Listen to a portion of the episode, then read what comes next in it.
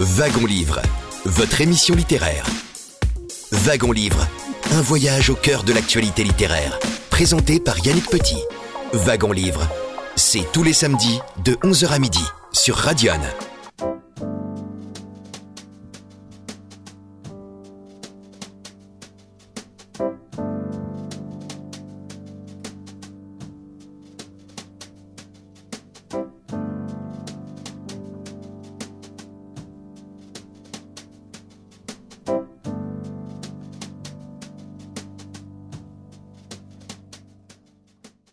11 heures passées de quelques secondes. Bienvenue à toutes et à tous dans Wagon Livre, votre émission littéraire. Nous sommes ensemble jusqu'à midi sur Radion, émission de rentrée après les rediffusions courant juillet et août. Aujourd'hui, samedi 26 août, eh bien, nous entamons une nouvelle session euh, de ces numéros de Wagon Livre sur l'antenne de Radion et je suis très heureux de l'accueillir. Il nous vient de pas très loin, euh, dans le département euh, de Lyon le nord-ouest. Saint-Sauveur en Puisay, Jacques-Olivier Trompa, bonjour et merci d'être devant notre micro en cette fin de matinée. Bonjour. Alors vous êtes aujourd'hui l'invité de Wagon Livre pour un roman paru l'an dernier dans une maison d'édition établie à Tahiti, donc en Polynésie française. Votre roman a pour titre Gougou Bara. On va bien sûr en parler euh, tout au long de notre euh, émission. Je voudrais vous présenter un peu à partir des éléments biographiques que nous fournit la quatrième de couverture. Alors, vous êtes né, vous êtes né en France, mais de par la profession de vos parents, très rapidement, vous vous retrouvez à l'étranger et notamment dans notre belle Polynésie. Je vous laisse nous raconter un petit peu votre parcours, euh, Jacques-Olivier Trompa. Oui, je suis arrivé en Nouvelle, euh, Polynésie, pardon, en Polynésie française, à Tahiti, donc euh, à l'âge de 3 ans. Euh, puis en Nouvelle-Calédonie à l'âge de 7 ans. Donc c'est un parcours qui est lié au travail de, mon père qui était dans l'enseignement, mon père et de ma mère.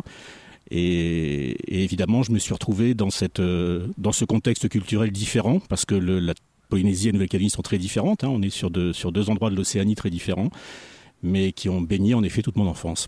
Ah, vous êtes un Ilien finalement? À moitié ilien avec des racines euh, métropolitaines. Alors, une famille euh, qui vous a donné le goût de la culture, de la curiosité littéraire, le goût aussi de l'écriture, puisque Gougoubara est votre troisième roman. Et à l'heure actuelle, donc vous êtes installé dans Lyon. Et vous êtes photographe et également réalisateur de documentaires et de fiction que vous proposez à des grandes chaînes de télévision euh, qui diffusent encore des documentaires pour les curieux et les curieux et les passionnés.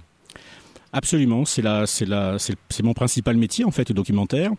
Euh, la période en Nouvelle-Calédonie euh, pendant laquelle j'ai produit et réalisé des documentaires a duré plus de 15 ans et on a, on a produit une cinquantaine de documentaires qui sont diffusés à la fois localement, régionalement, donc Australie et Nouvelle-Zélande et, euh, en Europe, donc en France aussi. Alors les documentaires sur la Nouvelle-Calédonie euh, vont à la rencontre de la culture mélanésienne. Est-ce qu'il y a des préoccupations politiques sur euh, ce caillou euh, auquel la France tient beaucoup, peut-être aussi parce que le nickel est un minerai fort précieux avec les futures batteries des voitures électriques? C'est aussi des enjeux stratégiques. On a tourné en effet un certain nombre de documentaires qui, traitent du sujet de la Nouvelle-Calédonie. Alors pas que, hein, puisqu'on était basé en Nouvelle-Calédonie, mais les documentaires euh, pouvaient avoir euh, comme, comme cadre l'Australie, le Japon, la Nouvelle-Zélande ou même les États-Unis de l'autre côté. Mais euh, sur la Nouvelle-Calédonie en tant que telle, on a, fait des documentaires qui racontent l'histoire politique de ce pays, l'histoire contemporaine et l'histoire plus ancienne. On a un documentaire fiction euh, qui parlait du bagne, donc de l'archipel des Forçats, qui était un, un 90 minutes qui permettait de se rendre compte de la façon dont l'île avait été, euh, dont la France avait pris possession de la Nouvelle-Calédonie et de ce qui s'était passé derrière et de toutes les traces de dureté que ça laisse dans la société calédonienne, y compris aujourd'hui. Et puis plus récemment, on a fait des documentaires sur l'histoire contemporaine, donc à partir des années 80, des premiers mouvements indépendantistes, et euh, des conséquences que ça a eu aussi sur la structure de l'institution de, la Nouvelle-Calédonie aujourd'hui, c'est-à-dire avec le, le, les accords de Matignon, puis l'accord de Nouméa, et les trois référendums qui viennent de se, de se dérouler. Donc l'avenir de la Nouvelle-Calédonie n'est pas encore véritablement tranché Non, il est en suspens aujourd'hui puisque le dernier référendum a été en partie boycotté par les indépendantistes et donc n'est pas jugé en tout cas par eux comme, comme, comme valable. Donc aujourd'hui il n'y a pas de, de fin pour le moment à l'accord de Nouméa. Gougou Bara, votre roman, dont l'action se situe essentiellement en Australie, c'est un pays continent que vous connaissez bien? Vous y avez mis parfois les pieds? C'est un pays qui est à deux heures de vol de Nouméa, donc on y est. C'est un peu notre comment dire, notre poche d'urbanité euh, par rapport à la Nouvelle-Calédonie. Et c'est beaucoup de Calédoniens vont passer des séjours en Australie. Et moi, j'ai eu l'occasion d'y aller assez régulièrement pour du documentaire, donc pour tourner des documentaires, en, particulier dans les terres d'Arnhem, où se situe euh, une partie de ce de ce roman et dans le, dans le centre de l'Australie, sur les terres euh, orifères. Donc Gougoubara, c'est le titre de votre troisième roman. Le premier avait paru en 2018 au pays des borgnes aux éditions Regain de lecture, le deuxième chez le même euh, éditeur que Gougou Bara, à savoir donc Au vent des îles. Alors c'était en 2020 et le roman avait pour titre Blackbird. Au vent des îles, maison d'édition établie euh, à Tahiti en Polynésie française, donc créée il y a plus de 30 ans désormais, et qui publie des auteurs du Grand Pacifique et des ouvrages relatifs à l'Océanie. Alors, L'ambition de, la maison d'édition, c'est de donner à lire l'Océanie autrement, et notamment ne pas donner euh, uniquement la parole aux, blancs venus s'installer, par exemple à Tahiti ou en Nouvelle-Calédonie, mais donner la parole finalement euh, aux, autochtones. Absolument. C'est une, belle maison d'édition qui est tenue par un, monsieur qui s'appelle Christian Robert, qui, est très très proche de ses, auteurs et qui a une euh, vision euh, très océanienne des choses en fait lui-même, même s'il n'est pas océanien. Euh, et c'est une maison qui donne en, effet la parole aussi bien en Polynésie qu'en Nouvelle-Calédonie, qu'au Vanuatu, qu'au Samoa, au Salomon, etc. Et puis Nouvelle-Zélande et Australie à des auteurs du cru. Et effectivement, les auteurs sont dans cette maison d'édition au vent des îles établie à Tahiti, les auteurs sont polynésiens, calédoniens, maoris de Nouvelle-Zélande, samoans, mélanésiens aborigènes d'Australie, australiens, fidjiens, papous. C'est un bel éventail euh, ethnique. C'est l'Océanie. C'est l'Océanie. On va s'y rendre d'ici quelques minutes en Australie avec votre jeune trentenaire Antoine qui va se retrouver en Australie après avoir, euh, malgré lui, euh, accompagné des manifestants sur la ZAD de Notre-Dame-des-Landes. Mais on, on rentre dans l'intrigue de votre roman juste après une première petite virgule musicale. Je rappelle que aujourd'hui sur Radion, c'est Jacques-Olivier Trompa et son roman Gougoubara qui nous accompagnent. Nous revenons juste après la pause musicale que nous vous proposons.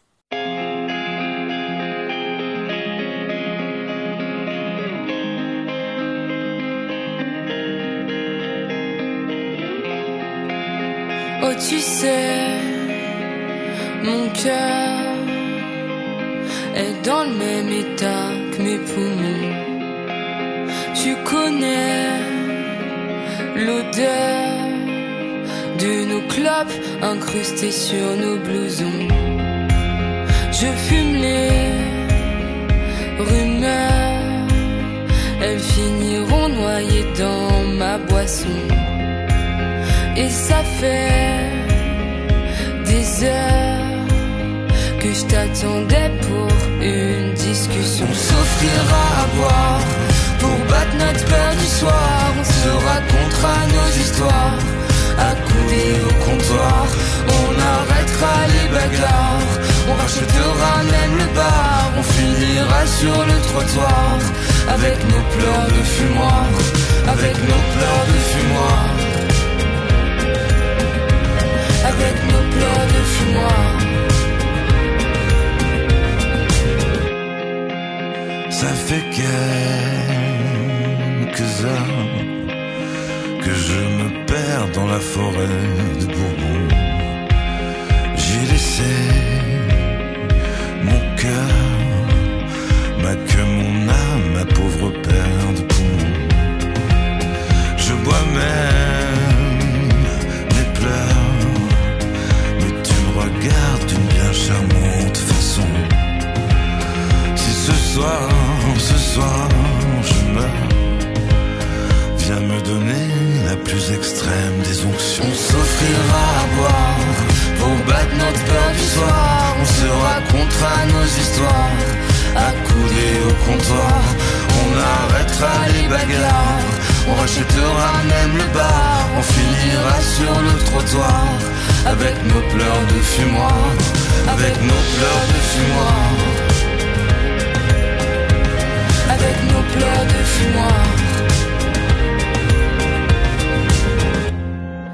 Monsieur, Bonsoir mademoiselle.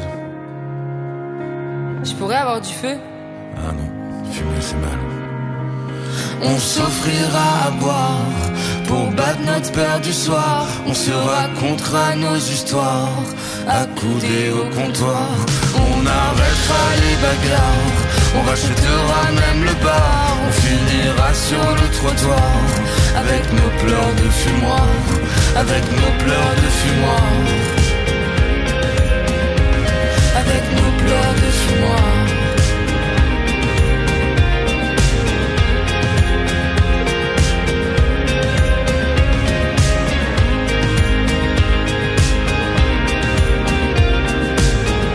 À bientôt.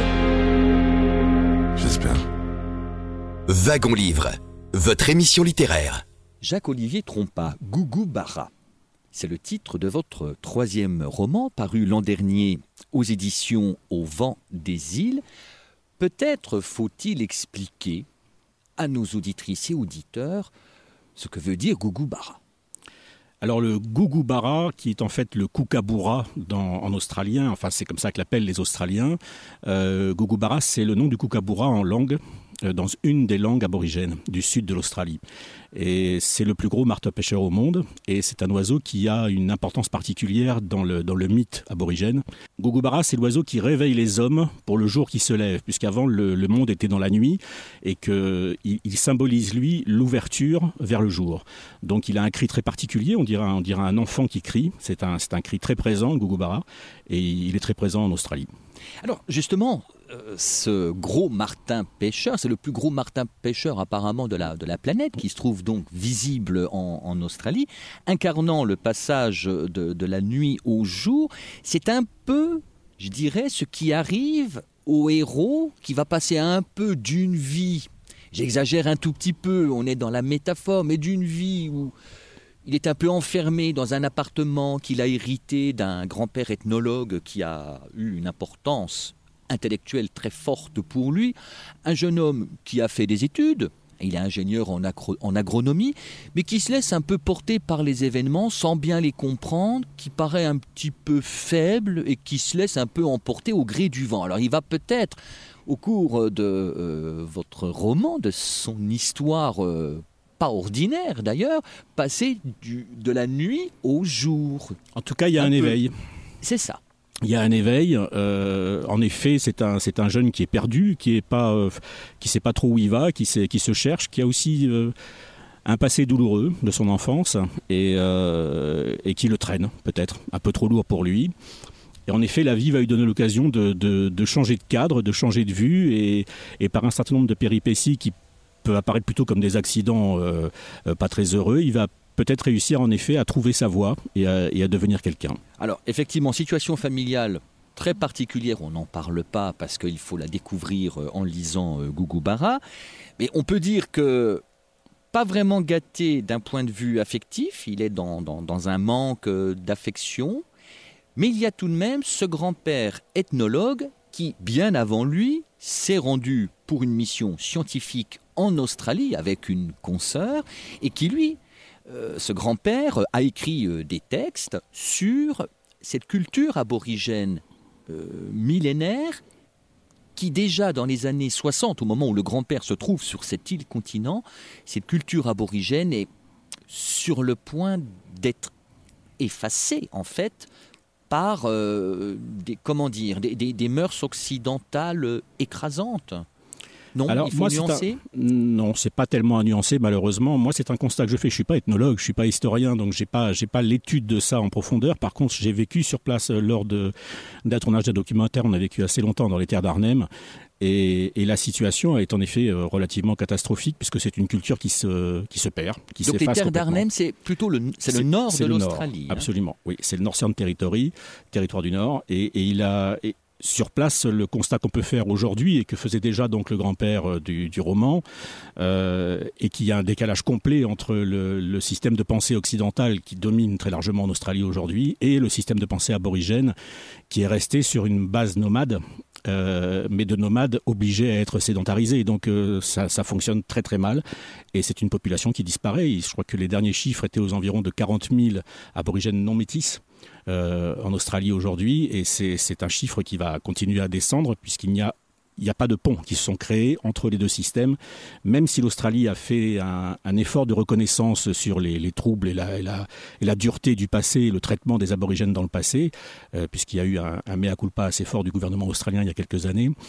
Euh, ça ne suffit pas en tout cas à remettre sur les rails une population qui, se sent complètement décalée par rapport au reste euh, du pays la repentance ne guérit pas tout. En fait. Non. Et justement, alors, le grand-père d'Antoine, votre héros, lui, au cours de sa mission d'ethnologue dans les années 60-70, fait déjà un constat euh, alarmiste de la disparition de cette culture aborigène. Et notre Antoine, qui va se retrouver en Australie par le biais d'un camarade de lutte entre guillemets un jeune australien euh, Glenn euh, qui le convie à venir découvrir euh, l'Australie. Antoine fait le même constat un petit peu tardif. Enfin au début il il découvre euh, ce, ce, ce pays puis ensuite on peut dire qu'il aiguise sa, conscience un petit peu en, en découvrant que l'Australie c'est pas que l'Australie euh, blanche c'est une Australie plus plus subtile qui mérite qu'on s'y intéresse et qu'on y réfléchisse parce qu'il y a des valeurs il y a un sens des valeurs qui semble essentiel dans cette culture aborigène. Il y a une différence notable entre l'Australie euh, de la côte particulièrement de la côte est et, et le bush. La différence, euh, c'est ce que c'est ce qu'Antoine va, va, va découvrir en fait. Peut-être faut-il expliquer ce qu'est le bush, B-U-S-H. C'est la brousse, tout ce qui n'est pas ville en fait, tout ce qui n'est pas le, le bord de mer euh, de l'Australie. C'est qui... ce paysage lunaire que découvre. Absolument, euh, c'est des kilomètres Antoine. et des kilomètres de désert. Euh, alors de désert. Euh, pas du désert de type Sahara, mais où il n'y a absolument rien, à part quelques, quelques plantes. Vous pouvez faire vraiment des kilomètres en voiture dans le centre de l'Australie avec un paysage qui ne bouge pas, qui est exactement identique d'un bout à l'autre. Donc c'est un, un environnement très particulier, très dur, très rude, chaud, qui a conservé, du fait de son isolement, euh, un certain nombre de règles du passé, mais l'opposition entre entre blanc et noir pour schématiser le, le système existe toujours beaucoup plus dans le bush que sur les que sur les côtes. Alors tout à fait parce que il y a une scène extrêmement surprenante qui peut rappeler un peu l'apartheid. Donc là c'est l'afrique du sud. Mmh. c'est le moment où euh, il ya un aborigène dans, dans le roman qui va rencontrer euh, antoine et qui va d'ailleurs lui lui expliquer euh, la situation du peuple aborigène méprisé oublié un peu effacé rayé de, de, de la carte géographique de cette australie lorsque cet aborigène tente de rentrer dans un bar là on est dans euh, dans la région euh, minière où se rend euh, le calgourli oui. Voilà exactement. La, la, la serveuse interdit à cet aborigène d'entrer dans le bar. C'est authentique ce, ce, ce racisme, ah, cette un... discrimination? C'est pas, pas seulement authentique, c'est une histoire vécue. On était, nous, en tournage, on était sortis fumer une cigarette, puisque les bars sont non-fumeurs à l'intérieur. On était sortis fumer une cigarette et euh, un aborigène nous a demandé s'il pouvait rentrer avec nous, parce que sinon, seul, il ne rentrait pas. Donc ça, c'est quelque chose qui est vécu.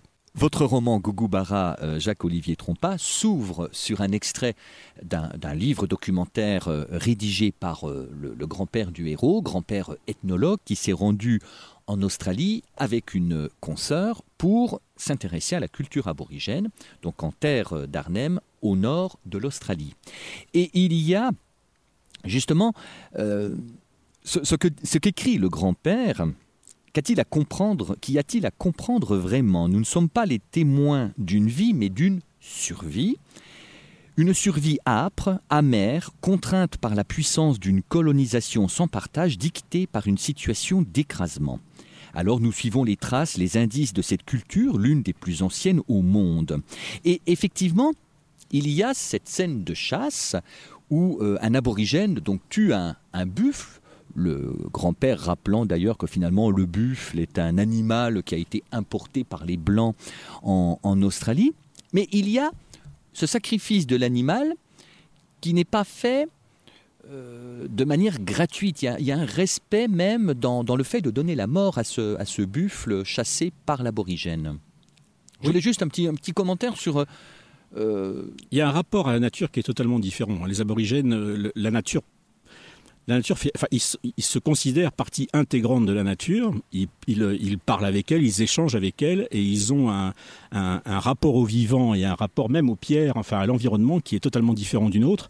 Et cette situation où on, capte quelque part, où on chasse, donc où on capte de la nourriture, c'est une situation qui se fait uniquement dans une logique de respect. euh, du vivant, donc c'est très particulier.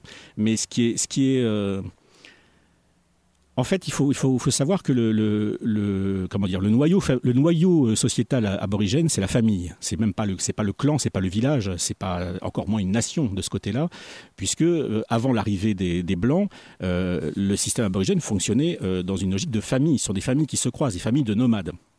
Donc on, a une situation de vie qui n'est pas tournée vers l'organisation du profit, qui n'est pas tournée vers l'organisation d'une accumulation matérielle. Même quand on fabrique un didgeridoo, c'est-à-dire un, un, un, un out- un outil de, musique pour les cérémonies, ce didgeridoo, on ne l'emmène pas. Une fois qu'il est fait et qu'on a, qu'il a, qu'il a servi, on le jette et on passe à autre chose. On en fera un prochain la prochaine fois.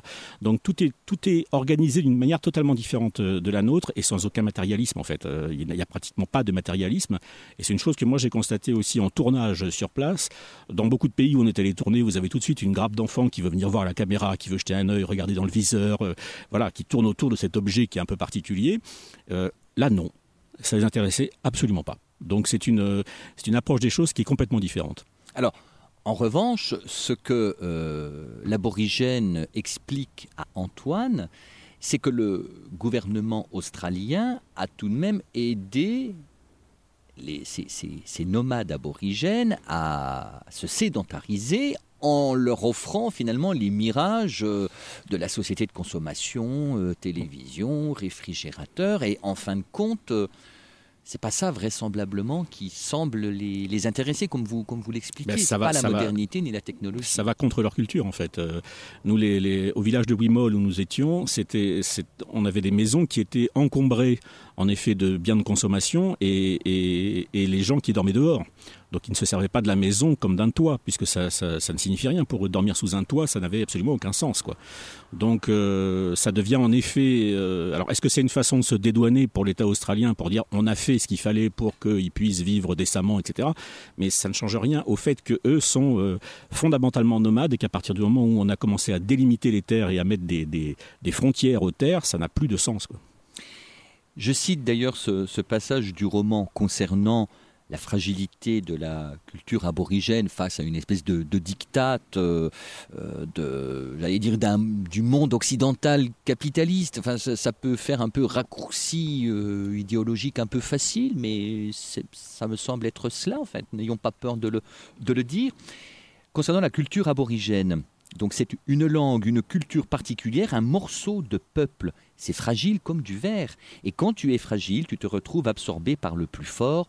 C'est la règle. Alors effectivement, ça repose le, le- le problème, pas seulement en Océanie, ça a été le cas aussi de- de- du continent euh, africain ou des peuples même de, de l'Amérique euh, du Sud, ce, ce problème un peu de, de la domination, de l'écrasement, euh, bon, souvent de, de- des peuples blancs, des colonisateurs euh, qui ont abîmé euh, toutes les cultures aux quatre coins du monde à différentes époques, bah, surtout dans le passé. En fait. Bah, Et là, finalement, vous faites, vous n'êtes pas, vous n'êtes pas complètement neutre, l'écrivain, le romancier, derrière cette histoire. Je crois que c'est difficile de, de- de rester neutre parce que moi je suis ici de cette culture de, de colonisateur, j'en suis issu. Euh, et puis c'est un fait qu'on retrouve ce, ce- ce schéma-là dans une bonne partie de l'Océanie comme ailleurs dans le monde, mais c'est un coin que je connais mieux, on va dire. Et, et- et que ce schéma-là en Australie, il est un peu poussé à l'extrême puisque le, le- le rapport qu'il y a eu directement entre les, premiers arrivants blancs en, Australie et euh, les aborigènes ont été d'office euh, compliqués, ont été d'office euh, sanglants pour les aborigènes, avec la fameuse euh, aventure des générations volées sur les métis, euh, où les, les, métis qu'il y avait pu y avoir déjà entre, aborigènes et, euh, et, colons, étaient récupérés par, l'Église pour, être- éduqués de côté, étaient enlevés à leurs parents, ce qu'on appelait la génération volée. Il y a eu toute une démarche extrêmement complexe pour mettre au pas, en- entre guillemets, ce, peuple qui n'avait rien demandé de particulier à la base et, qui, qui laisse des traces encore aujourd'hui et dont l'Australie ne se, ne se sort Alors on va, si vous le voulez bien, euh, Jacques-Olivier Trompa, marquer un nouvel intermède musical et puis nous reviendrons euh, en Australie avec euh, notre jeune Antoine trentenaire qui considère d'ailleurs que, que, sa vie est un peu un champ, un champ de ruines, mais le voyage et la découverte de l'Australie et aussi de sérieuses mésaventures sur l'île continent vont sans doute l'aider à trouver euh, une meilleure situation et un meilleur avenir. On revient avec vous, Jacques-Olivier Trompa, pour évoquer Bara juste après une nouvelle petite virgule musicale. Je rappelle que c'est Wagon Livre sur Radion et nous sommes ensemble jusqu'à midi avec notre invité.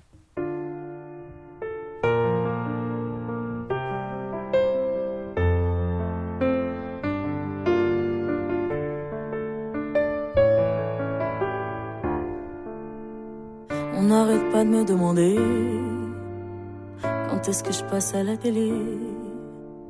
J'adore chanter, mais ça paye pas. Mon loyer à la fin du mois. Ça coûte de l'argent le studio. Si peu de chance d'être à la radio. Mais quand on aime, on ne compte pas. Bientôt vous entendrez ma voix. Cette putain de vie d'artiste je l'ai tant réclamé à Dieu. Je l'avais là au fond des yeux, avec les parlements du risque. Je me disais, l'espoir existe. Cette putain de vie d'artiste, je ne voulais même pas rêver mieux. Mais ne manger qu'un jour sur deux dans les chansons, c'est merveilleux. Et dans la vie, c'est vraiment triste. J'enchaîne les métros, les boulots. Mes nuits blanches ne sont pas des fêtes et tous mes jours sont des défaites. La vie, c'est trop vrai pour être beau. J'ai essayé de t'oublier, et certains soirs, j'avoue, j'essaie encore. Avec un autre ou dans d'autres décors, mais tu t'en fous, te coller à mon corps. Cette putain de vie d'artiste, je l'ai tant réclamé à Dieu. Je l'avais là au fond des yeux, avec les parlements de lui. Je me disais, l'espoir existe. Cette putain de vie d'artiste, je ne voulais même pas rêver mieux. Mais ne manger qu'un jour sur deux dans les chansons, c'est merveilleux. Mais dans la vie, c'est vraiment triste. Vous n'avez jamais entendu la voix de ceux qui n'ont jamais gagné. Je vois le succès, il est devant moi. Un non, il vient de s'éloigner. Cette putain de vie d'artiste, je l'ai tant réclamé à Dieu. Je l'avais là au fond des yeux, les par l'amour du risque. Je me disais, l'espoir existe. Cette putain de vie d'artiste, je ne voulais même pas rêver mieux. Mais ne manger qu'un jour sur deux dans les chansons, c'est merveilleux. Mais dans la vie, c'est vraiment triste. Wagon Livre, votre émission littéraire. Jacques-Olivier Trompa, je pense que nos auditrices et auditeurs auront bien compris que, ce roman est le prétexte aussi à, dénoncer euh, les excès de, la colonisation, à rappeler qu'il y a des cultures millénaires qui sont peut-être sur le point de totalement disparaître. Et il y a, une intrigue dans, dans, ce roman. Donc nous avons parlé de ce jeune trentenaire euh, qui est ingénieur agronome, qui a une histoire familiale très particulière que nous tairons pour le moment, parce qu'on va laisser euh, nos auditrices et lecteurs le découvrir euh, en se procurant l'ouvrage, je rappelle, aux éditions Au vent des îles. Donc ce jeune homme habite Paris, dans un appartement place de la République qu'il a hérité donc de ce grand-père ethnologue qui a eu une importance intellectuelle très importante sur son développement. Le voilà qui se promène dans la rue euh, à Paris au moment où il y a ces manifestations contre les lois travail. Donc on est sous le quinquennat de François Hollande. Emmanuel Macron euh, n'est encore que ministre avec Madame El Khomri. Et le voilà embarqué, malgré lui, euh, dans des luttes qui ne l'intéressent pas vraiment, parce qu'il n'est pas frotté ni de politique ni d'écologie. Quand tu parles des légumes bio à la con, il s'en moque, Antoine, de tout cela.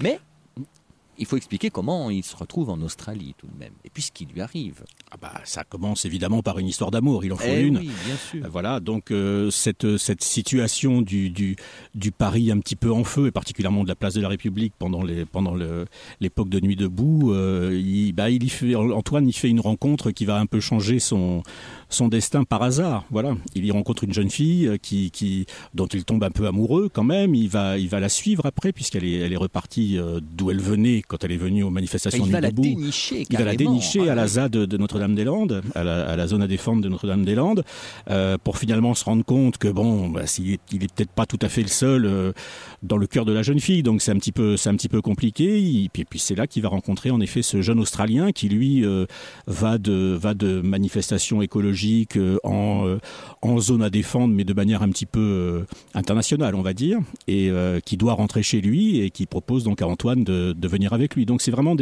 une série de circonstances qui vont amener ce, garçon qui n'a pas particulièrement de but, euh, qui ne s'est pas trouvé du tout, qui, qui, a du mal aussi avec, euh, avec un passé compliqué, ça va l'amener lui à, à, changer de vue et à, et à partir.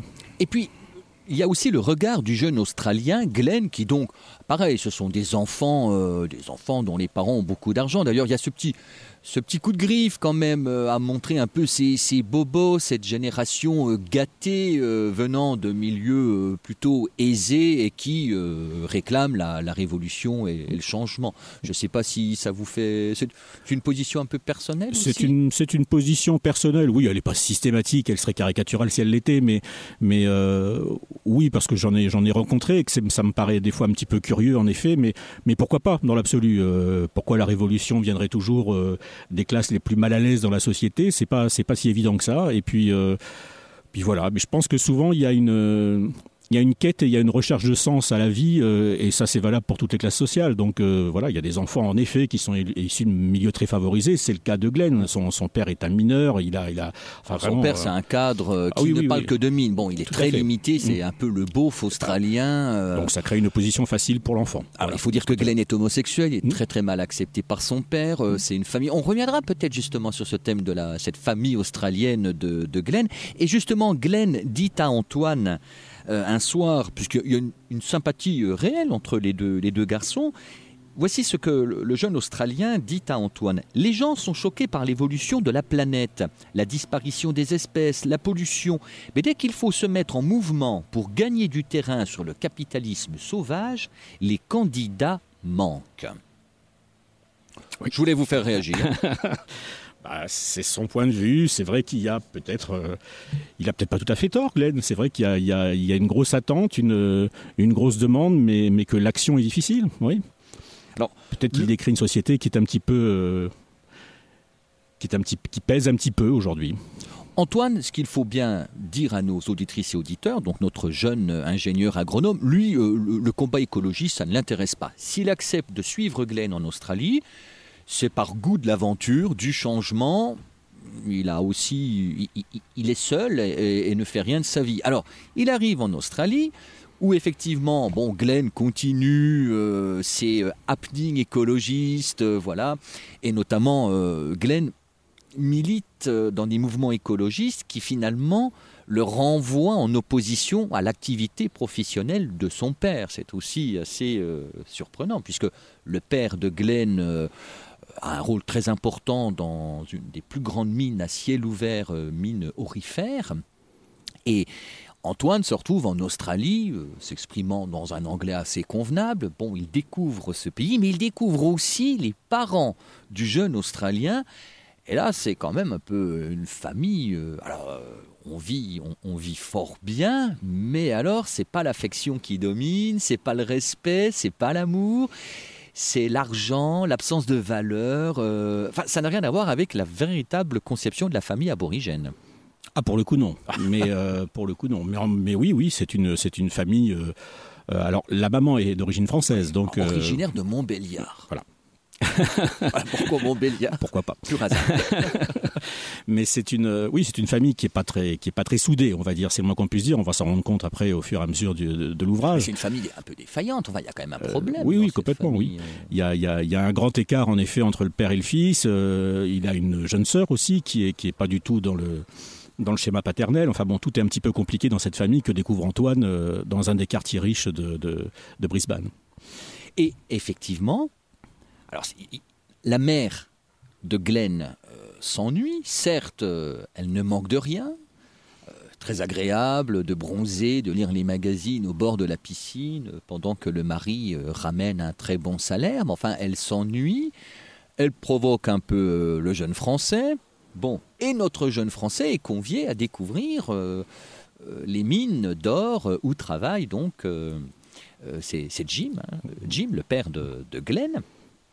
Et là, on rentre dans une euh, Australie euh, qui, nous fait, qui nous fait, qui nous fait pas rêver, qui semble être un peu l'Australie profonde, déshumanisée où les, les, les, Australiens qui y travaillent euh, bah, ne vivent que pour le travail et semblent quand même très, très limités intellectuellement. Il y a un petit côté un peu redneck euh, américain. Il y a ce côté-là, sans aucun doute. Sauvage, euh, il y a ce côté brut. Alors il est dû aussi aux lieux mêmes. Hein. Ce sont des lieux qui sont difficiles à vivre. ce ne sont pas des lieux où, vous allez pour passer des vacances plaisantes. Enfin, ça n'a absolument aucun sens. Ce sont des lieux durs. le travail est dur. Le travail de la mine, ce n'est pas, pas un travail simple, même si c'est des, des mines très modernes et avec des des gros, des gros outils, des gros camions, etc. Mais c'est une, c'est une vie globalement qui tourne autour de ça. Chacun vient faire son salaire à un temps donné pour repartir ailleurs. C'est pas un lieu de vie en fait. Et ce, ces endroits du centre de l'Australie, comme les euh, Kalgoorlie, euh, ce sont des endroits où on trouve des gens qui viennent faire un peu d'argent et qui repartent. Ce ne sont pas des gens du coin, donc ils sont euh, en général solitaires. C'est pas des familles, ce sont pas des installations, ce sont pas, vous voyez, donc ce sont. Oui, il y a un petit côté un peu rué vers l'or. Il y a, il y a ce côté-là, sans aucun doute, encore. Et effectivement, donc notre Antoine découvre euh, ces paysages lunaires. Donc euh, dès qu'on met le pied, il fait tellement sec, que c'est de la poussière euh, rouge. enfin, on en a plein les chaussures et les, vêtements. Et là arrive une. Alors, on va pas trop en dire, mais la vie d'Antoine se trouve bouleversée euh, par, un, par un accident. Parce qu'en fait, euh, il faut faire attention aux kangourous en Australie. d'abord, il faut faire d'abord attention. Et ensuite à des voitures qui peuvent arriver comme ça sans prévenir. Tout à fait. Alors le kangourou, oui, euh, quand vous voyagez, enfin quand vous traversez euh, ces, routes du centre de l'Australie, il arrive assez souvent de voir des kangourous morts sur le bord de, la chaussée, puisqu'il y a beaucoup de kangourous dans ces coins-là, et que vous ne pouvez pas les éviter. Quoi. Donc c'est vraiment euh, tous les véhicules sont équipés de pare-buffles, etc. Mais ce sont des choses qui arrivent vraiment régulièrement. Le kangourou c'est quand même relativement lourd, donc les chocs sont, assez sévères. Donc ça va lui arriver, oui, à Antoine, malheureusement euh, pour lui, mais c'est pas la seule rencontre qu'il va faire le même jour d'ailleurs. Euh, c'est pas une bonne journée pour lui et il va avoir l'occasion euh, de se retrouver dans une situation d'un accident là avec avec un Australien. Voilà. Et en plus, la victime de l'accident voyageait avec un sac contenant euh, une somme très très importante euh, en dollars. Euh, et on n'en dit pas plus, mais forcément, Antoine bah, doit, doit s'expliquer auprès des autorités policières locales. Et puis, on n'en raconte pas plus, peut-être, parce qu'autrement, on, déflore un peu l'histoire. Mais, à travers cette intrigue de, un, peu roman de romans policiers d'une certaine manière, vous mettez en place effectivement euh, le tableau euh, de cette grande terre euh, australienne, de ses habitants, de sa complexité, de ses beautés, mais aussi de ses, de ses laideurs morales d'une certaine manière, manière. Pardon. Et je voudrais que vous reveniez sur une formule. C'est un, c'est une conversation souvenir que Antoine a avec son grand-père qui lui disait Antoine, il faut faire société. Est-ce que vous pouvez euh, développer un peu cette idée? Parce que moi, elle m'intéresse, mais j'en trouve pas complètement tout, enfin, les, tout ce que cela implique. Que signifie faire société? Je crois que le grand-père d'Antoine, il faisait un constat, mais là un constat en France hein, pour le coup, euh, qui était de se dire que l'évolution de la société française euh, amenait les gens à faire de moins en moins société, c'est-à-dire à s'intéresser de moins en moins les uns aux autres. Euh, bon, il prend l'exemple des, gens qui sont assis à une terrasse de café et qui regardent leur portable, il prend l'exemple d'une façon de communiquer qui a changé, d'un respect qui est différent aussi, ne serait-ce que dans la parole ou dans la façon de s'aborder les uns les autres. Et je pense que ce qu'il disait le parallèle avec ça par rapport à son expérience australienne, où il avait vu ce peuple euh, aborigène, euh, on va dire en mauvais état, mais qui gardait ce sens-là, c'est-à-dire qu'il avait cette capacité toujours à, prendre l'autre en considération, ce qui était euh, pour le grand-père en tout cas, devenu défaillant dans, notre, dans nos sociétés occidentales. Donc pour moi, faire société dans ce, dans ce sens-là, c'était ça. C'est-à-dire simplement se rendre compte qu'on n'est pas seul, qu'on a une vie qui se partage automatiquement et que cette, cette approche des choses... Euh, euh, enfin, quand on néglige cette approche-là, on aboutit à une société qui devient euh, inhumaine. Faire société, c'est donc prendre en compte le fait qu'on est le maillon d'une chaîne qui constitue la société. Qu'à partir du moment où on se désolidarise de la chaîne, euh, effectivement, on, ne fait plus société. On ne fait plus société ou on ne fait plus nation pour ceux qui, le voient autrement. Mais cette, cette approche-là, en tout cas. un petit peu d'actualité dans notre pays, semble-t-il. C'est ce que pensait le grand-père, c'est ce que je pense un peu aussi. Après, il euh, ne faut pas systématiser non plus. Vous parlez de, tout à l'heure de notre On en parlera peut-être un petit peu après, mais de notre arrivée en Bourgogne, j'ai trouvé ici des endroits où on se remet à faire société. Donc c'est assez curieux de voir que quelque part, il y a une... Un naturel à revenir vers ça euh, pour s'apaiser quelque part. Justement, j'en avais parlé un tout petit peu avant le début de l'enregistrement de notre échange. Y a-t-il entre euh, votre héros, Antoine, le jeune trentenaire, qui est un peu désabusé, un peu pessimiste quand même à l'égard de sa vie. Alors après, heureusement, euh, les choses on s'imagine qu'il y a une fenêtre, qu'il y a un éveil effectivement à la fin du roman.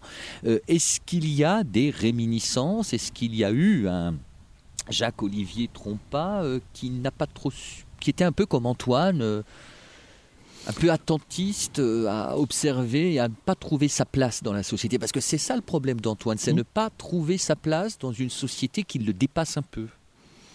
Il y a sans doute un peu de ça, et c'est sans doute aussi ce qui m'a orienté moi vers les métiers de l'image, et, qui sont des métiers plus de l'observation que de l'action au sens euh, sociétal du terme. Mais euh, oui, il doit, sûrement y avoir un petit point commun, mais je vous avouerai que je n'ai pas fait de psychanalyse là-dessus tout de suite, donc je ne sais pas quelle est la part en fait.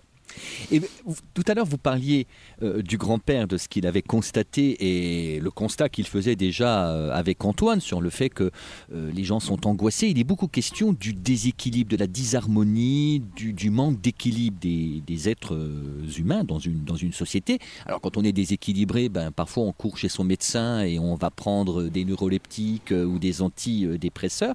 Alors que finalement, euh, l'aborigène que rencontre Antoine et qui va d'ailleurs lui expliquer comment on fait cet objet euh, de musique à usage unique. J'ai oublié son, nom, c'est le, le malo. Alors, le molo. Le molo.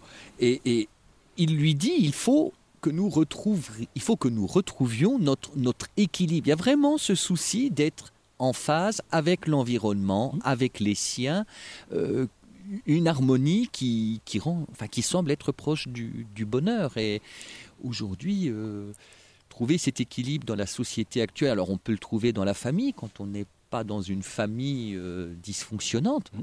C'est le cas de Glenn, me semble-t-il, qui est dans une famille dysfonctionnante avec une mère qui ne pense qu'à se sauver. Euh, de l'enfermement, quand bien même l'argent coule à flot autour d'elle.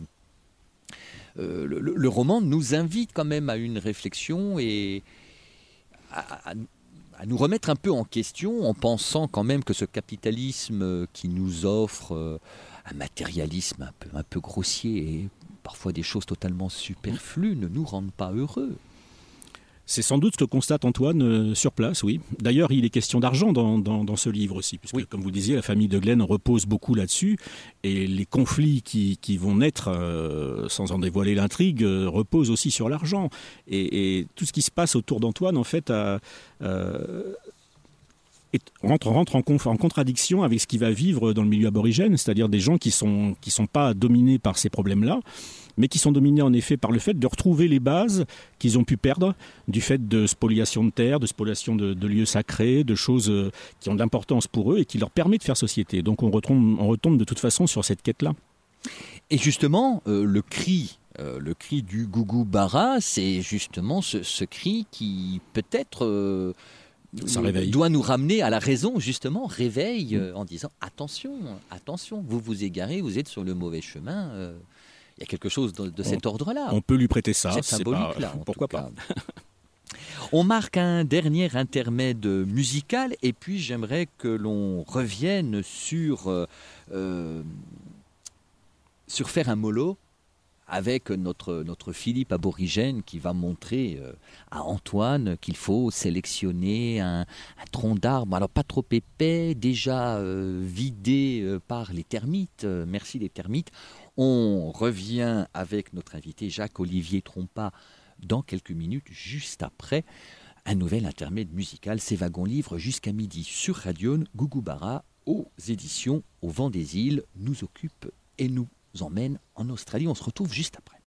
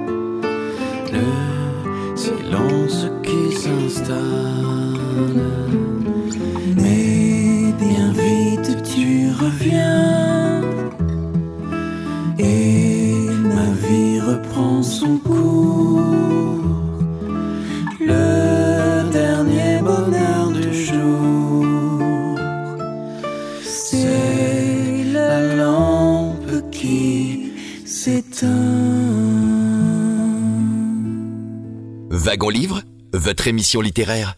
Jacques-Olivier Trompa Gougoubara, donc le titre de votre dernier roman paru l'année dernière aux éditions Au Îles, une maison d'édition installée à Tahiti. Justement, nous avons beaucoup parlé de l'Australie, nous avons parlé aussi de vous, nous avez parlé de la civilisation aborigène. Je souhaiterais maintenant que vous nous parliez de cette euh, de, de ce alors il y avait le nom je l'ai oublié vous l'avez dit tout à l'heure et je l'ai plus en tête Le Molo, le molo mais il y a un, un- c'est le didgeridoo. voilà, c'est ça. Alors, est-ce que vous pouvez nous en parler un peu parce que c'est tout à fait original et c'est très joli parce que c'est la quête d'un objet euh, à usage unique, Éphémère. éphémère. Alors en fait, le didgeridoo, c'est le nom qui, a été donné par les Européens, alors sans doute sur une traduction partielle ou sur une traduction phonétique euh, d'un terme utilisé dans certains endroits de l'Australie, mais en tout cas dans les terres d'Arnhem, dans le, dans le nord de l'Australie, où se passe... euh, où se passe l'action, le, le, s'appelle le molo. Le molo, c'est l'arbre, en fait, euh, à la base. Euh, je crois, mais je ne suis pas spécialiste, qui est de la famille des eucalyptus, mais ça, ce sera vérifié. Et c'est un arbre qui, que les aborigènes repèrent, en fait, dans la, forêt, euh, en, en- enfin, dans, la, semi-savane, on va dire, pour, en tapant dessus pour voir s'il est creux, puisque les termites s'y attaquent, s'attaquent à son cœur. Et quand ils repèrent un arbre bien droit et suffisamment creux, ils le coupent et en ce, ce didgeridoo, ce molo, cet instrument de musique donc qui est dédié aux cérémonies en général qui concernent le passage à l'âge adulte, donc le passage de l'adolescence à l'âge adulte. Euh, et puis pour d'autres occasions aussi. Enfin, c'est un instrument de musique aborigène. Donc il est, il est coupé à ce moment-là, il est euh, écorcé et il est décoré pour la cérémonie avec toute la sophistication du, graphisme euh, culturel typique aborigène avec le pointillisme, etc. Voilà, donc c'est un, c'est vraiment un instrument de musique qui est récupéré dans la nature directement. Alors, évidemment, il y a aussi un épisode où euh, Antoine participe à la tonte des moutons. Alors là aussi, c'est bon, un peu un cliché parce que c'est c'est l'île continent sur lequel il y a plus de moutons que d'habitants. Ça, c'est la Nouvelle-Zélande plutôt. C'est la Nouvelle-Zélande oui, la pas l'Australie. Pas l'Australie. En fait, l'Australie, il n'y a que les côtes qui sont très habitées et le, Absolument. le- le- donc le centre est quand même désertique, c'est ça Ah, c'est- c'est le bush. Voilà. Ouais, Donc c'est vraiment une, une atmosphère désertique avec très peu d'habitants euh, au centre. Oui. Alors c'est amusant parce que euh, finalement il est beaucoup question de choc. Euh, Il y a le choc, bon, le choc pauvre petit kangourou qui est, qui est frappé par le, le- le pare-buffle du, du 4x4 euh, que conduit Antoine. Il y a le choc d'un véhicule.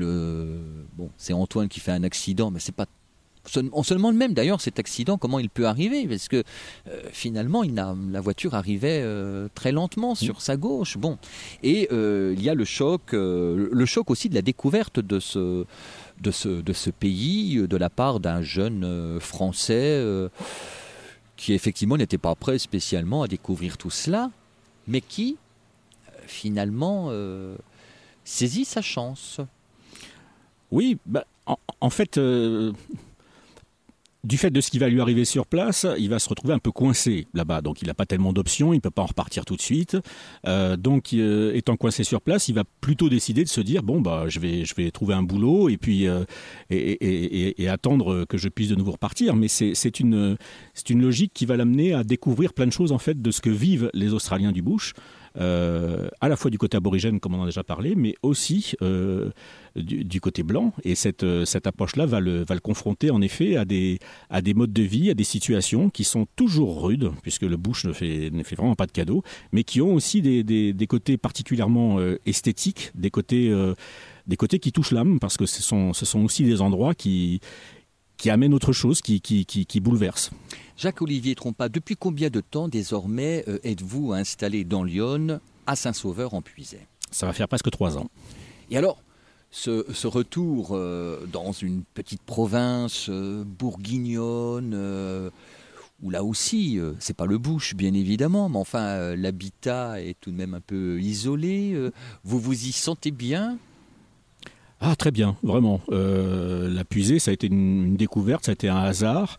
Euh, le, retour entre guillemets en France, pour moi, c'est pas vraiment un retour, c'est une arrivée en France, parce que enfin, je suis parti depuis très longtemps en Nouvelle-Calédonie, mais le, cette arrivée en France dans ce coin-là et, c'est faite par hasard en se baladant, en, cherchant un lieu pour se poser. Et euh, la raison essentielle n'était pas de quitter la Nouvelle-Calédonie, mais c'est parce qu'on avait des enfants qui étaient euh, étudiants en France et qui, sont restés en France, qui sont parvenus en Nouvelle-Calédonie. Donc c'était vraiment une approche personnelle. Mais euh, du coup, le, mode de vie qu'on a découvert dans, ce, dans cette région nous séduit, nous, ne cesse de nous séduire aujourd'hui. Voilà, on verra bien comment se passera l'avenir, mais en tout cas aujourd'hui on y est, on y est bien. Et cet isolement-là est un, est un isolement euh, faux en fait, puisque c'est, on a rarement été autant au contact des gens que, que depuis qu'on est euh, dans cette région de Puisée. Donc vous faites société. On essaye. Quels sont les, les, les projets?